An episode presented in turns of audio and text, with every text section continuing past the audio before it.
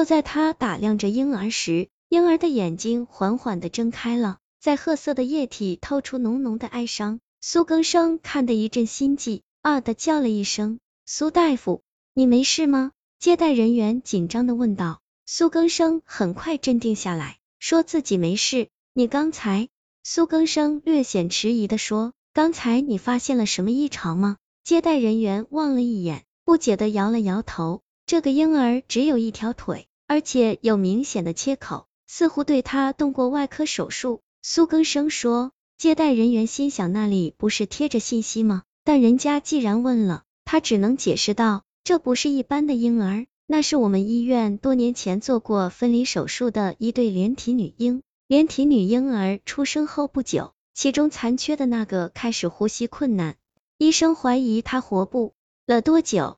为了保住另外一个婴儿，经婴儿的父母同意，医院给这对连体婴做了分离手术。在当时的医学水平下，做分离手术是相当危险的，很可能两个婴儿都性命不保。但如果不做手术，那这对连体妇婴绝对没有一个可以存活。医院经过细致的检查和探讨，最后由当时一位资深的教授执刀做了手术。手术基本上是成功的，经过分离和人工修补后，保住了完整的婴儿。但是那个残缺的婴儿最后还是死在了手术台上。死去了的婴儿则由其父母答应留在我们医院研究使用。如今医疗水平今非昔比。连体婴早已没了研究价值，所以拿出来作为标本式的参观学习使用。自从见了标本式的连体婴儿后，他的脑海经常不由自主浮现出婴而那双幽怨哀伤的目光。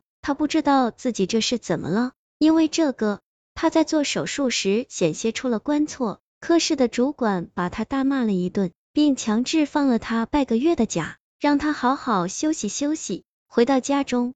刘小田上班还没有回来，但桌子上放着香喷喷的饭菜，只要热一热就可以吃了。这是妻子上班前给他做的，回来后饿了可以马上吃饭。除了饭菜，桌上还有妻子写的便条，不要等我，你饿了就先吃。么么哒，望着便条，苏更生不由笑了起来。就算这个女人不是刘小田，难道不可以做他的妻子吗？晚上，刘小田依偎在他的怀里，两人一起看韩剧，感觉是那么的美妙，好像又回到了与他恋爱的时光。电视剧中，女主角为了留住男主角的心，亲自下厨房做菜，他一次又一次被烫伤。苏更生若有所思，不经意的说：“小田，你们多像啊。”刘小田随口就说：“是。”她忽然缄口，紧张的望着丈夫。苏更生温柔的笑了，有你这样的妻子在身边，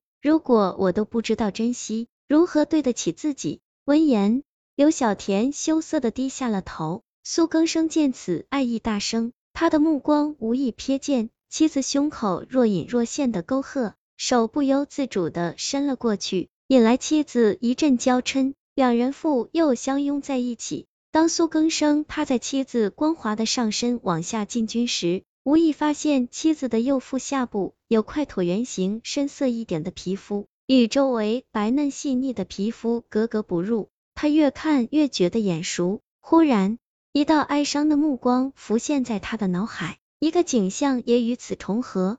是啦，标本是连体女婴的腹部就有这个形状的切口，而妻子刘小天身体的腹部竟有这个形状的皮肤。那么，妻子会不会就是那个连体女婴的另一半？妻子的那块皮肤虽然不是切口样貌，但她可是外科医生。婴儿时期的切口长到现在已然能够恢复到与正常皮肤接近的样子。刘小田见丈夫直直盯着自己腹部看，问道：“是不是我这里不好看？”没有，苏更生心不在焉的摇摇头。刘小田说：“这是胎记，你介意的话。”苏更生忽然打断他的话：“你是不是还有一个双胞胎的姐姐或者妹妹？”二姨闭上眼，连体婴腹部的切口与妻子腹部的那块深色的皮肤就会不断的重合，仿佛在诉说一个事实：她不是你的妻子，她是标本室里死去的婴儿附在妻子身上。